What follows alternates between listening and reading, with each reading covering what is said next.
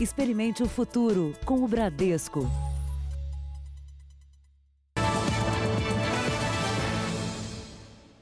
Boa noite. Boa noite para você. Começamos mais uma edição do JR falando de São Paulo, que é o estado com o maior número de mortes e também de pessoas contaminadas pela Covid-19. E tem ainda aqui um caso específico: o maior número de vítimas em uma única rede de hospitais. A prefeitura fez hoje mais uma fiscalização para verificar as condições dos doentes, mas negou a possibilidade de interdição das unidades que pertencem a um plano de saúde que é exclusivo para idosos. 252 pacientes com coronavírus ou suspeita da doença estão hoje internados nos hospitais Santa Maggiore. 79 pessoas já morreram na rede que pertence à operadora Prevent Senior. Plano de saúde voltado para o atendimento de idosos, grupo de risco da doença. Por medida de segurança, a empresa destinou três unidades que ficam na região central de São Paulo para atender os pacientes com coronavírus. As autoridades estranharam que a primeira morte confirmada da doença no país não estava entre os suspeitos. Esta promotora do Ministério Público decidiu investigar se eles poderiam estar escondendo dados, o que é crime. Isso interfere na política de saúde a ser desenvolvida pelo governo, porque ele, deve, ele precisa saber quais foram as pessoas contaminadas até para ter contato e monitorar as pessoas que tiveram contato contato com aquelas pessoas e diminuir a velocidade com que está tendo a transmissão desse vírus. O Ministério Público não encontrou irregularidades e pediu o arquivamento do caso. O presidente da rede explicou o que aconteceu. Os laudos dizem que não houve nenhum tipo de, de apontamento em relação ao trabalho que a gente vem fazendo. A única questão foram 16 atrasos de notificação, da qual nós não temos culpa, porque o site onde você tem que fazer a notificação não estava disponível, ficou fora do ar por dois dias. A direção dos hospitais disse ainda que o número de pacientes suspeitos que procuram atendimento na rede vem diminuindo. As vigilâncias sanitárias do estado e do município informaram que já fizeram várias vistorias nos três hospitais e que pediram algumas melhorias. Iremos quantas vezes for necessário. É, o intuito é que a gente possa ajudar e ajustar o hospital à medida das necessidades em vez de tirar os pacientes de lá. Bom, sobre esse caso, no fim da tarde, o Ministério Público de São Paulo abriu investigação para saber o que a Secretaria Estadual da Saúde está fazendo para garantir a qualidade do atendimento aos pacientes. Já a Secretaria de Saúde confirmou ter sido notificada e disse que vai prestar todos os esclarecimentos. Veja agora outros destaques do dia. Governo vai liberar 200 bilhões de reais para garantir emprego, renda e combate ao coronavírus. Brasil registra mais de 6 mil casos da doença. Estados Unidos acusam China de omitir números da Covid-19. Cientistas brasileiros criam respirador barato e fácil de fazer. Americanos e chineses correm para produzir vacinas contra o coronavírus.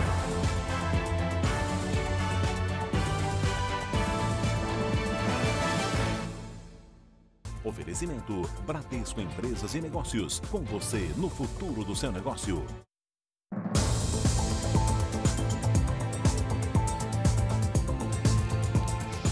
Olha, já falamos aqui algumas vezes da importância de um respirador para salvar vidas nesse momento. E pesquisadores da Universidade de São Paulo trabalham justamente para criar um ventilador pulmonar que pode ser feito em apenas duas horas. O modelo que também vai ajudar pacientes com coronavírus está prontinho para ser fabricado em grande escala, escala. E olha a diferença no preço final. O tradicional custa 15 mil reais. Esse, fabricado pela USP, pode ser vendido por mil reais. Entre um movimento e outro, o ar chega aos pulmões do paciente. O respirador mecânico é motivo de esperança para pessoas com um quadro grave de falta de ar. Cerca de 5% dos infectados pelo coronavírus no mundo sofrem com a chamada Síndrome do Desconforto Respiratório Agudo, uma resposta inflamatória do organismo que não deixa o oxigênio passar, causando a falta de ar. Como não tem tratamento, a única solução para os casos mais graves é colocar o paciente em ventilação mecânica até que seu organismo reaja. No Brasil, há mais de 60 mil ventiladores disponíveis nos hospitais públicos e também na rede privada. Apesar de grande, o número pode não ser suficiente para atender a demanda nos próximos meses. Por isso, a máquina desenvolvida pelos pesquisadores é vista como uma luz no enfrentamento da doença.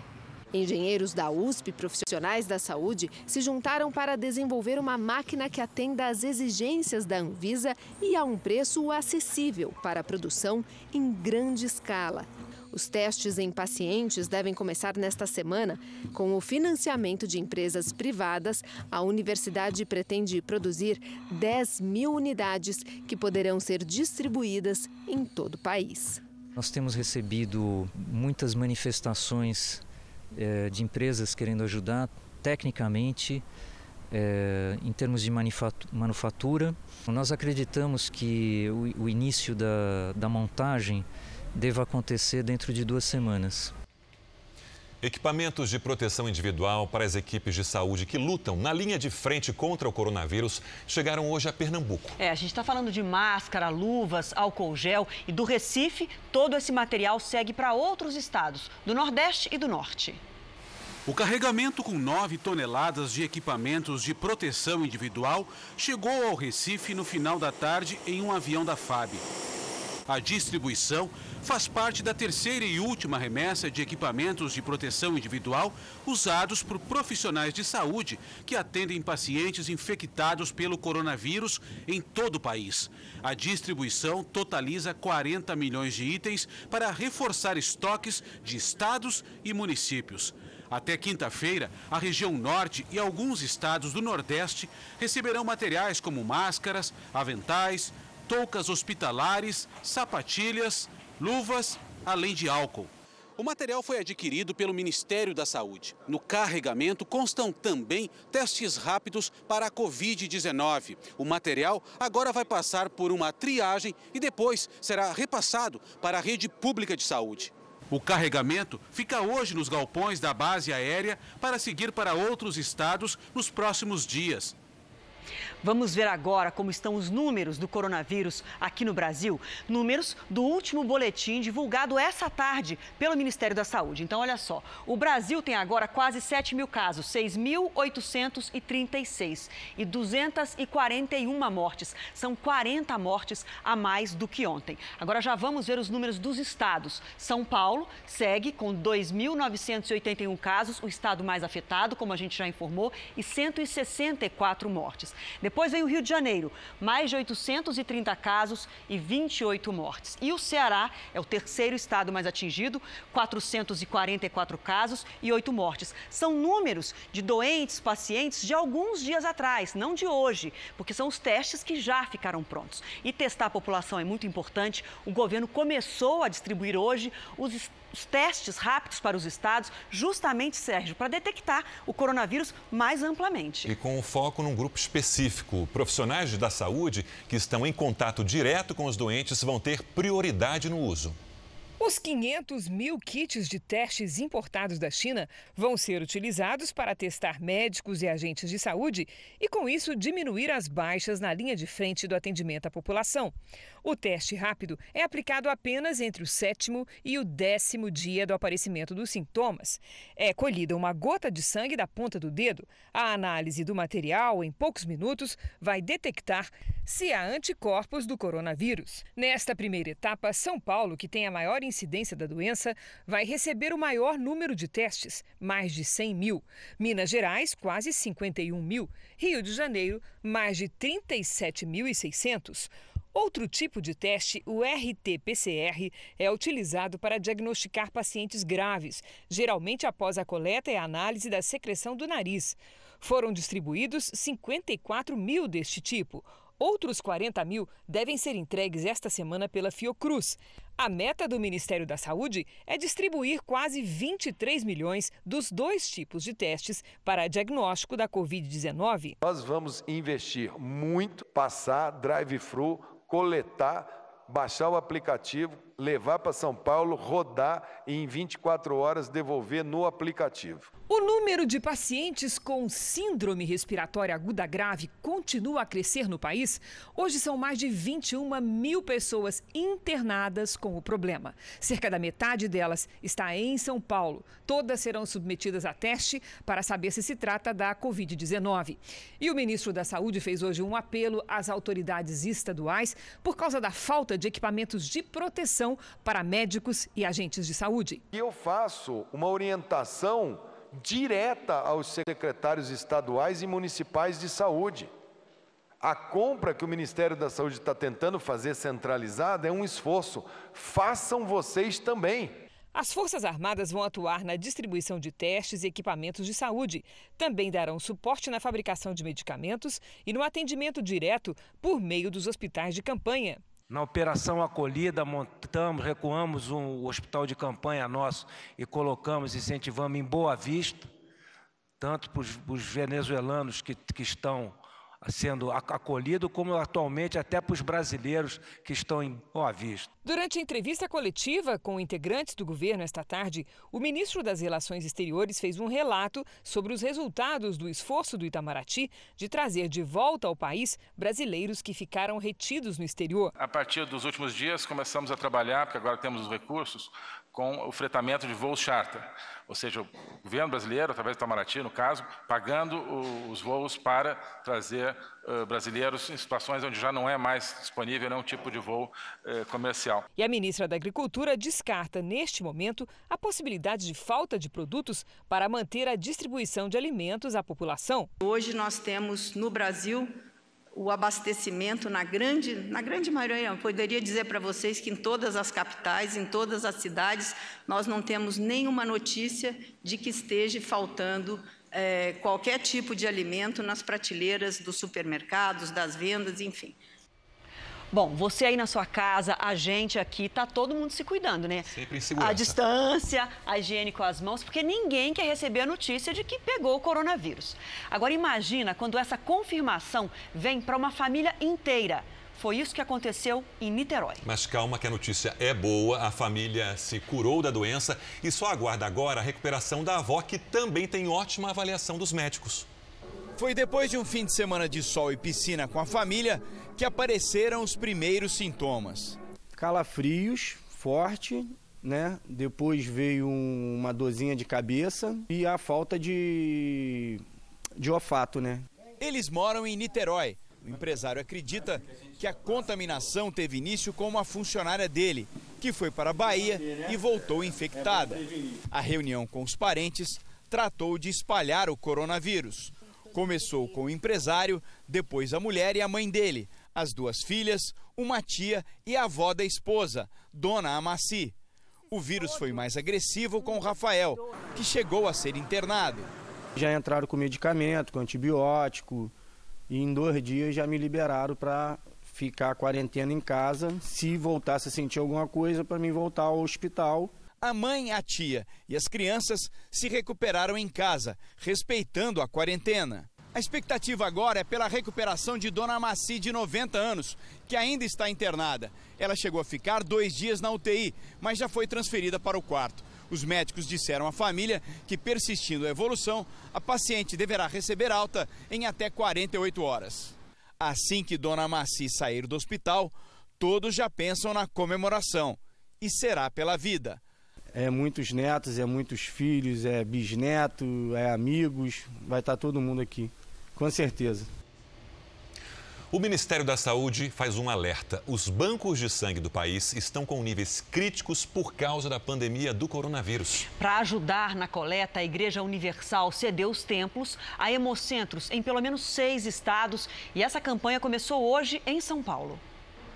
As bolsas de sangue não fazem quarentena alguma na geladeira. Em muitas unidades e hemocentros do país, o estoque já caiu quase 40%. O Brasil não tem só o coronavírus, a gente tem várias outras doenças que precisam de sangue, cirurgias de urgência que precisam ser operadas, que não podem ser adiadas, e sem sangue você não pode fazer isso. A parceria com empresas e igrejas tem ajudado o Banco de Sangue Paulista, que atende a 50 hospitais, a não entrar em colapso. Hoje a gente está com agendamento de 60 pessoas para fazer a coleta. O sangue tem uma validade de 35 dias. Se você coletar demais, esse sangue pode vencer, perder a validade e, e não, pode, não podemos desperdiçar um bem tão precioso. A campanha realizada pela Igreja Universal em pelo menos seis estados brasileiros pretende fazer 3.500 coletas, o suficiente para atender mais de 14 mil pacientes. Nos anima nesse momento de tantas más notícias, saber que ainda prevalece no coração de muitas pessoas o espírito solidário. O fornecimento do sangue nesse momento é muito importante e as pessoas voluntárias estão comparecendo em massa. Em São Paulo, logo no primeiro dia, o número de voluntários foi bem maior que o esperado e o atendimento foi escalonado para evitar tumulto, seguindo todas as regras sanitárias do Ministério da Saúde higiene reforçada e distância entre os doadores. O tempo que for preciso para socorrer os bancos de sangue, a igreja está disposta, tanto em termos de espaço como de pessoal e a regimentação de voluntários para comparecer às doações. Nós estamos dispostos em todo o Brasil para fazer esse trabalho. A confeiteira Aliette nunca doou sangue.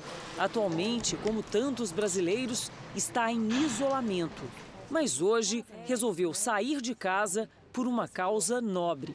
Algumas pessoas hoje elas têm medo de doar, né, por conta desse vírus e tudo, mas eu acho que vai ser muito importante. Seu Cláudio, encanador, sempre teve vontade de ser doador. Nesses tempos difíceis, de preocupação e medo, resolveu colocar a vontade em prática. Daqui dois meses eu quero estar de volta aqui. Aí o senhor vai ser um doador permanente? Vou, com certeza o Ministério da Saúde garante que é possível doar sangue com segurança. Nesse período de pandemia, só não estão aptas a continuar doando sangue aquelas pessoas que tiverem sintomas da Covid-19, como, por exemplo, um forte resfriado, dor de garganta ou dificuldade respiratória. Também não deve doar aquela pessoa que teve contato com pacientes infectados nos últimos 30 dias. Segundo o Ministério da Saúde, pessoas que estiveram em viagens para países com transmissão local do vírus no último mês também não devem doar. E pessoas já infectadas devem suspender a doação por pelo menos três meses. É preciso também ter entre 18 e 60 anos, mais de 50 quilos e estar com boa saúde. O seu João gostou tanto da experiência que quer continuar sendo um doador definitivo, mesmo quando tudo isso passar. Ajuda muito, muito, muito. É um parente, pode ser também uma outra pessoa de outra família que a gente nem conhece, né? Então a gente vai salvando vidas doando sangue. E já está aqui na tela o símbolo QR Code, esse aqui do lado da Adriana. Então aproxime a câmera do celular e vá direto às redes sociais do Jornal da Record. Você vai encontrar orientações sobre doação de sangue, dá para salvar e compartilhar. Vamos falar agora do coronavírus pelo mundo. Na Europa, diversos países estenderam o período de confinamento. Na Espanha, já passa de 100 mil o número de casos de coronavírus. E como muitos pacientes demoram para se recuperar, até agora, um em cada cinco pacientes conseguiu se recuperar da doença. No total, mais de 20 mil pessoas já estão livres do coronavírus na Espanha. Entre eles, esse senhor de 93 anos. Na Itália, mais de 16 mil pessoas já se recuperaram, mas ainda há 80 mil doentes, entre eles médicos e enfermeiros. Para evitar o contato direto de funcionários da saúde com pacientes, um hospital conta com a ajuda de um robô. A Organização Mundial da Saúde está preocupada com o número de mortes no mundo, que chegou a dobrar em uma semana, e também com a disseminação, que pode atingir um milhão de casos dentro de poucos dias. 1 million confirmed cases and 50,000 deaths. Pela primeira vez, o Reino Unido teve um dia com mais de 500 mortes. São quase 30 mil casos confirmados. O número de recuperados ainda é baixo 135. Entre eles está o príncipe Charles. Ele contou a angústia de ficar longe da família durante o isolamento e completou com uma mensagem de otimismo. None of us can say when this will end, but end it will. Until it does, let us try and live with hope e a chegada de kits de testes da Covid-19 ao Reino Unido vai sofrer um atraso e por uma razão difícil de acreditar. Ainda mais no dia 1 de abril. É. Uma das empresas que receberam o pedido informou que os principais componentes estavam contaminados justamente por coronavírus. Os testes são importantes para que pessoas infectadas possam receber atenção adequada e ser isoladas para não disseminar a doença. Na semana passada, o secretário de Saúde britânico Matt Hancock anunciou a compra de 3 milhões e meio de testes de empresas privadas. Mas uma das companhias com sede em Luxemburgo informou nesta semana que os principais componentes dos kits foram contaminados.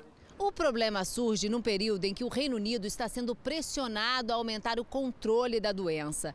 Atualmente, 11 mil testes podem ser realizados por dia no país, mas a meta é fazer 25 mil diariamente ainda este mês. A empresa que teve os kits comprometidos não explicou como a contaminação aconteceu, mas disse que isso poderá ser resolvido com uma limpeza adequada sem mencionar quantos kits precisam passar pelo processo.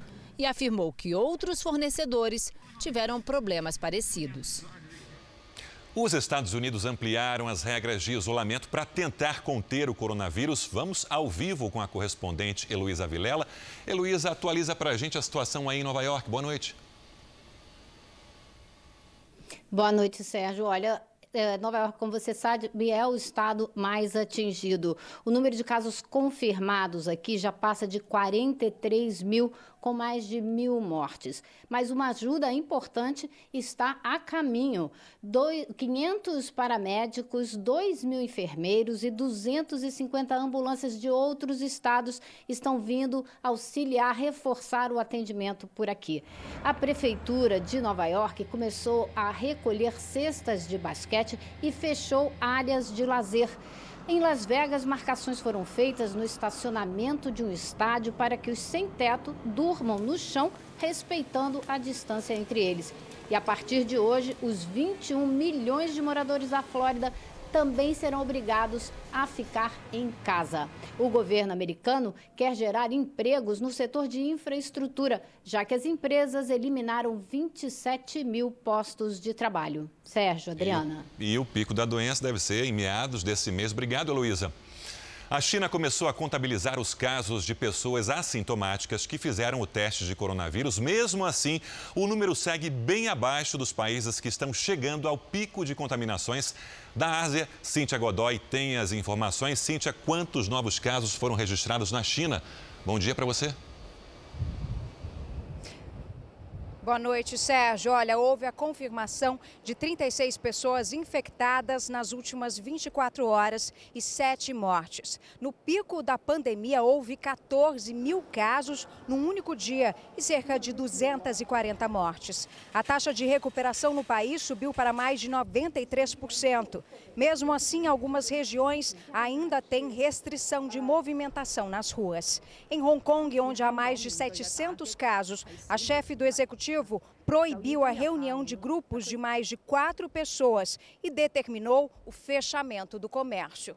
Aqui no Japão, depois que o país registrou o maior número diário de contaminação, o governo disse que está prestes a declarar estado de emergência. Sérgio, Adriana. Obrigado, Cíntia. Você falou da China. As autoridades dos Estados Unidos acusam o país de ocultar os registros de coronavírus no país. Preocupante, Adriana. Polêmico até pelo tamanho da população da China, né? Um bilhão e meio de pessoas. E olha, um documento entregue à Casa Branca aponta que o total de casos e mortes em território chinês teriam sido subnotificados. O relatório do Serviço Secreto americano conclui que a pandemia contaminou e matou muito mais gente na China do que o país admitiu. A infecção começou na província de Hubei no final do ano passado. O governo chinês documentou 82 mil casos, com 3.300 óbitos. Parece evidente agora que, muito antes do mundo saber, em dezembro, que a China estava lidando com isso, e talvez até um mês antes disso, a epidemia já era uma realidade na China, disse o vice-presidente Mike Pence. Os Estados Unidos já têm mais de 200 mil pessoas contaminadas e 4 mil mortes. O relatório do Serviço Secreto foi entregue à Casa Branca na semana passada. O presidente Donald Trump tem chamado o coronavírus de vírus chinês em uma clara tentativa de responsabilizar a China pela pandemia que o mundo enfrenta. Dentro da China também existem dúvidas sobre os números. E depois das estatísticas dramáticas na Itália e na Espanha, as incertezas aumentaram. Também há incerteza sobre os números do Irã, da Rússia, da Indonésia e especialmente da Coreia do Norte, que até o momento não registrou caso algum. Vamos agora com a opinião do jornalista Augusto Nunes. Boa noite, Augusto. Boa noite, Adriana. Boa noite, Sérgio. Baseado na existência de casos confirmados em 362 dos 5.570 municípios do país, um grande jornal publicou nesta quarta-feira a seguinte manchete: Metade dos brasileiros já vive em cidades com coronavírus. Manchete errada. Acerta. Mais de 5.200 municípios brasileiros estão fora da rota do coronavírus. 100 infectados num bairro de São Paulo são muito menos preocupantes que um único caso numa das 1.253 cidades com menos de 5 mil habitantes espalhadas pelo Brasil. Para socorrer os profissionais do pessimismo, ofereço três manchetes que não mereceram um único centímetro nas primeiras páginas. Primeira, dados da OMS atestam que a Covid-19 é três vezes menos letal no Brasil do que na Itália entre 100 brasileiros infectados, três não resistem. Entre italianos, ocorrem 11 mortes a cada 100 casos confirmados. Segundo a manchete que não foi publicada. Um estudo elaborado por universidades britânicas comprova que a taxa de letalidade da Covid-19 é de 0,66% sobre o total de casos confirmados no mundo inteiro, bem abaixo da taxa de 1,38% alcançada pela epidemia de gripe SARS ocorrida há poucos anos. Terceira, uma empresa startup curitibana acaba de criar um teste rápido para detectar o novo coronavírus. O equipamento é semelhante ao usado para medir a taxa de glicemia e o resultado sai em sete minutos. Assim que for aprovado pela Anvisa, o teste chegará às farmácias de todo o Brasil. Somadas às medidas tomadas pelos governos federal e estaduais, essas notícias pioram a vida da turma do quanto pior, melhor, mas tornam bem menos cinzento o horizonte do Brasil. O Senado aprovou um projeto com mudanças no auxílio de 600 reais, que deve ser pagos aos trabalhadores informais nos próximos três meses. Vamos a Brasília com o repórter Clébio Cavagnoli. Como é que fica esse benefício agora, Clébio? Boa noite. Oi, Sérgio, boa noite a você, a Adriana e a todos. Antes é importante explicar que esse novo texto, essa nova proposta, é diferente daquela que foi enviada pelo governo e vai permitir que, além de mulheres, chefes de família, homens nas mesmas condições, também recebam o dobro do valor, portanto, R$ 1.200 mensais. Terão direito aos seus 600 reais mães, adolescentes e também uh, diversas outras pessoas que são trabalhadores informais, sejam eles empregados autônomos ou ainda desempregados. Os senadores também também aprovaram o pagamento de até três salários mínimos, portanto, R$ 3.135 mensais aos trabalhadores com carteira assinada que tiverem os salários reduzidos. Em contrapartida, os patrões não poderiam demitir esses empregados durante um ano. Esses projetos ainda precisam ser analisados pela Câmara dos Deputados. E hoje também a Câmara aprovou o projeto que autoriza o governo a importar e distribuir medicamentos, equipamentos e insumos de saúde sem registro aqui na Agência Nacional de Vigilância Sanitária, desde que eles sejam validados por agências internacionais. Esse texto segue agora para votação no Senado. De Brasília, Clébio Cavagnoli. Obrigado, Clébio. Veja a seguir: governo promete 200 bilhões de reais para combater os efeitos do coronavírus na economia. E ainda nesta edição, a situação dos trabalhadores num navio em Santos. Mais dois estão contaminados.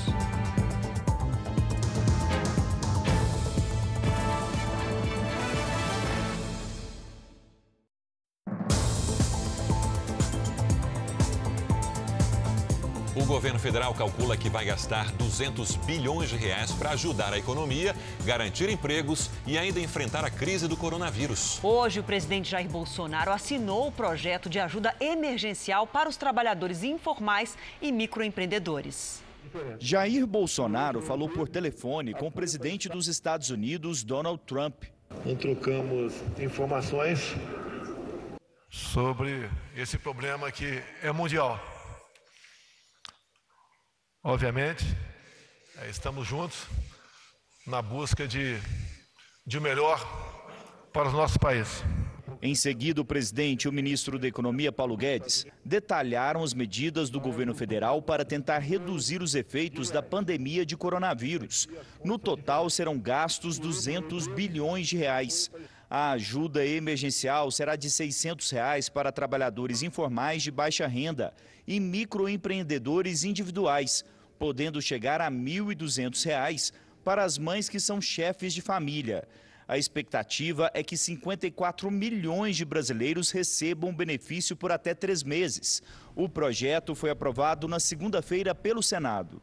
No dia de hoje, anunciaremos também a sanção do projeto do auxílio emergencial, onde 54 milhões de pessoas serão atingidas, a um custo de aproximadamente 98 bilhões de reais para o Tesouro. O projeto da ajuda emergencial foi assinado pelo presidente Jair Bolsonaro às 5 e meia da tarde, num despacho com o ministro da Secretaria-Geral da Presidência, Jorge Antônio de Oliveira. O governo entende que o maior desafio para viabilizar o programa será localizar os trabalhadores informais que não estão registrados no Cadastro Único Federal e são o principal alvo da ajuda. Mesmo assim, o Ministério da Economia pretende começar a distribuir os recursos para os informais até o fim deste mês. Como já estão cadastrados, os beneficiários do Bolsa Família serão os primeiros a receber a partir do próximo dia 16. O Ministério da Economia ainda prepara três medidas provisórias. Uma delas vai permitir que os patrões reduzam a jornada dos trabalhadores e os salários em até 30%. Neste caso, o governo paga o que faltar. A despesa gira em torno de 51 bilhões. Outra medida provisória é para colocar em prática o que foi anunciado pelo Banco Central: uma linha de crédito com juros de 3,75% ao ano, para que os empresários possam financiar a folha de pagamento de trabalhadores. O governo vai emprestar até dois salários mínimos por trabalhador. Vão ser investidos cerca de 40 bilhões de reais para beneficiar 1 milhão e 400 mil empresas, com faturamento entre 360 mil e 10 milhões de reais. Presidente, desde o início, nos deu, nos incumbiu de uma missão de defender a saúde e o emprego dos brasileiros. A saúde,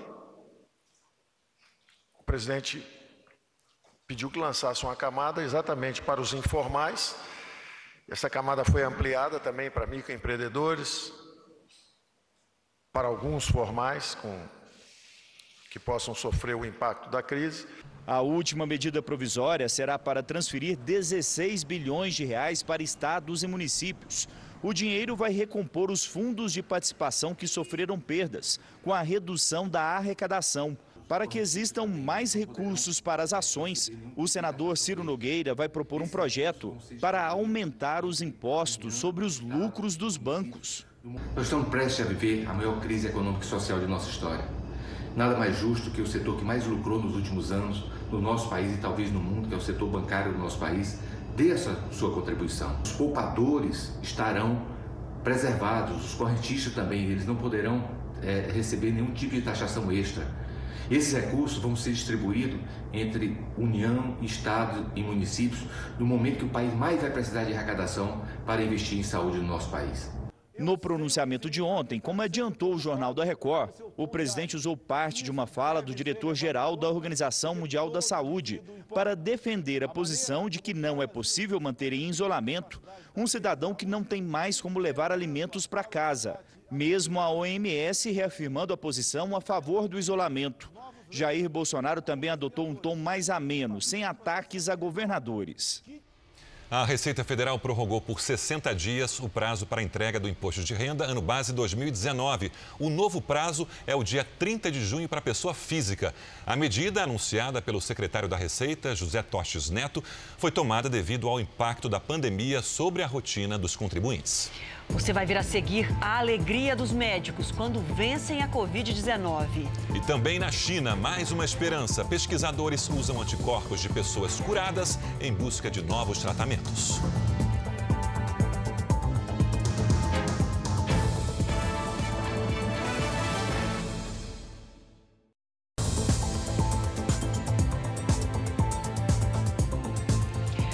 Olha, tem muita gente internada no Brasil com problemas respiratórios. Não é só Covid, é gripe, influenza, mais gente internada do que no ano passado. Mas um estudo feito pela Fundação Oswaldo Cruz mostra que houve uma desaceleração nessas internações por doenças respiratórias graves na última semana em todo o país. Vamos até o Rio de Janeiro conversar com Pedro Paulo Filho. Boa noite para você, Pedro. Explica para gente o que, que significa esse número. Deu uma freada nas internações, é isso? Boa noite, Adriana. Boa noite a todos. Olha, de acordo com os pesquisadores, essa desaceleração pode ser um reflexo das medidas de distanciamento social que foram adotadas em todo o país. Nos primeiros 20 dias, desde que se começou a falar em coronavírus no Brasil, houve quase 5 mil novas internações. Mas na última semana, esse número diminuiu. Foi de 370 internações. Os especialistas aqui da Fiocruz alertam que nem todos os casos são da Covid-19 porém mostram que o sistema hospitalar sofreu um forte impacto desde o início da pandemia. E agora esse impacto pode estar diminuindo. É preciso analisar os números desta semana para saber se essa tendência continua. Do Rio de Janeiro, Pedro Paulo Filho. Obrigada, Pedro. Vamos seguir acompanhando então. E olha, mais dois tripulantes do navio em quarentena no Porto de Santos, no litoral de São Paulo, tiveram que desembarcar com agravamento do estado de saúde preocupante, né, Sérgio? o detalhe é que tem um precedente, porque outros sete trabalhadores que já estavam internados tiveram a confirmação de que estão com coronavírus. O desembarque aconteceu no fim da tarde. Dois tripulantes que tiveram piora no estado de saúde foram levados para esse hospital de Santos. Com os novos desembarques, são nove trabalhadores do navio internados. Na semana passada, enquanto o transatlântico estava de quarentena em alto mar, sete tripulantes foram levados de lancha para o cais e depois de ambulância para o hospital.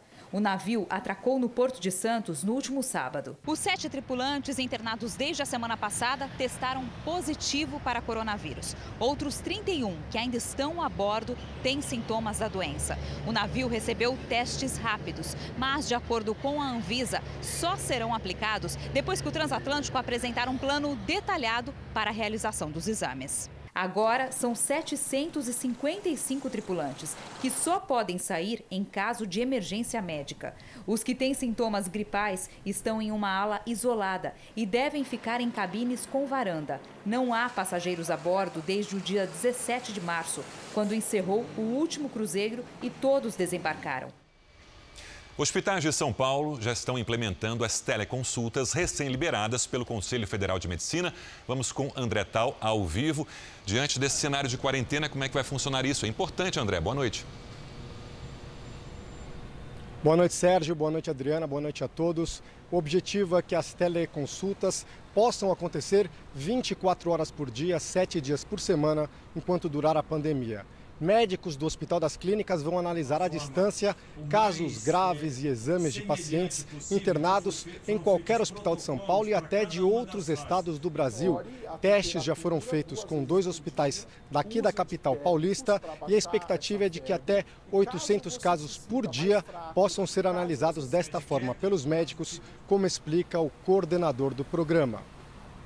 Esse protocolo foi discutido com as equipes da Espanha, da Itália e da China para evitar que erros, problemas que não deram certo lá, para que nós, nós não repetíssemos esses problemas aqui.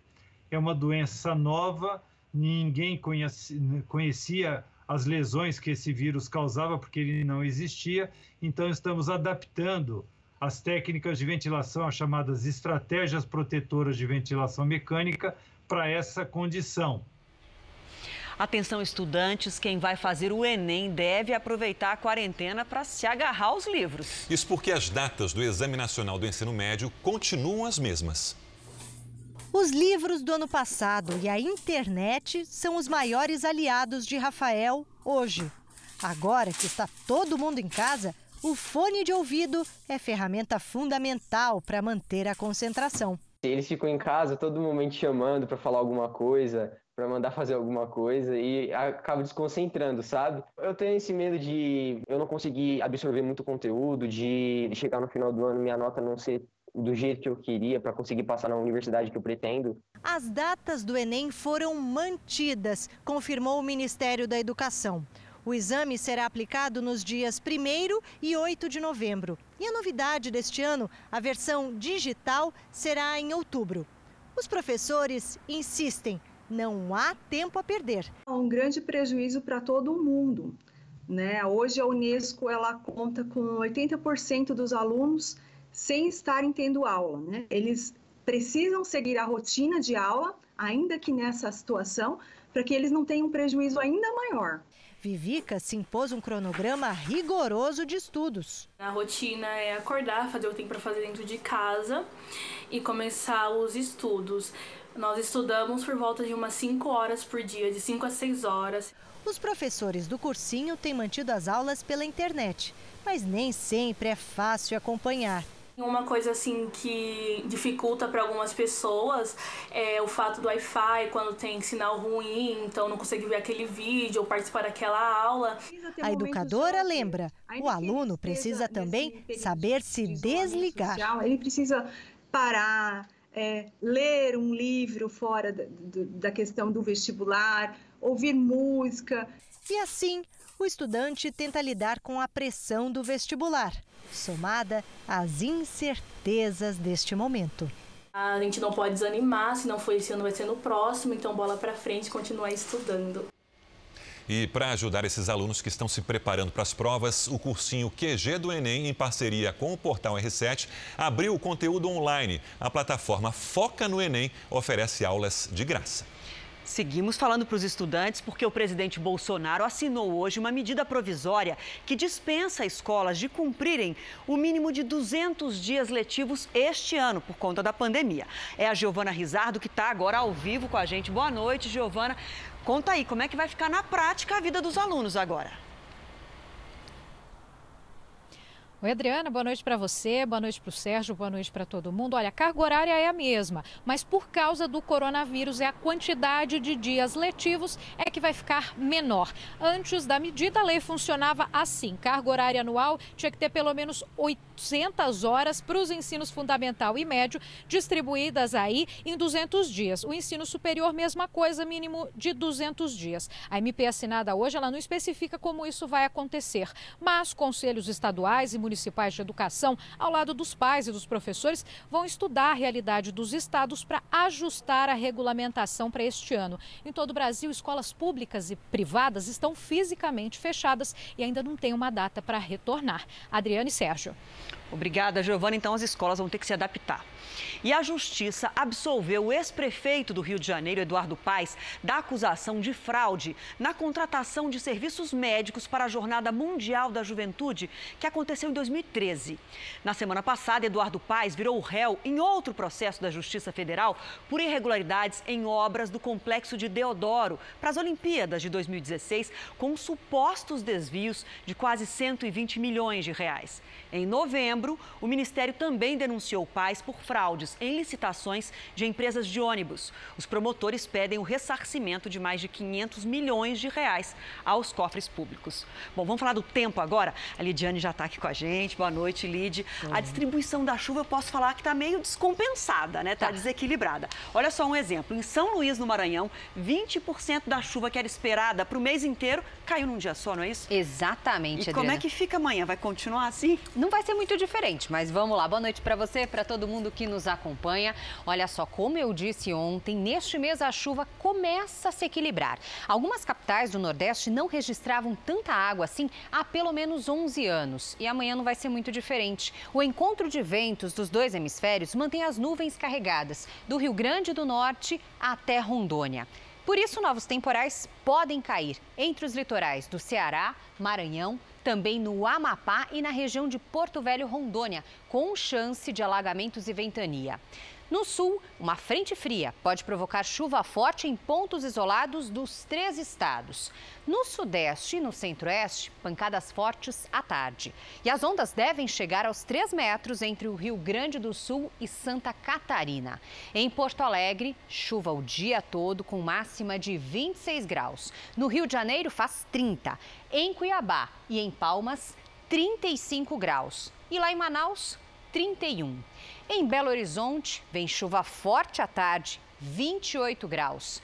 Amanhã, aquele alívio para Curitiba, que espera muito realmente por essa chuva. Registrou inclusive o mês de março mais seco dos últimos 108 anos. Amanhã tem pancadas no fim do dia, com máxima de 29 graus. Em São Paulo, 30 graus, com chuva à tarde. E eu aviso que vai mudar até o fim da semana. Mas tá calor por enquanto ainda. Quente. Obrigada. Até, até amanhã, amanhã Adriana.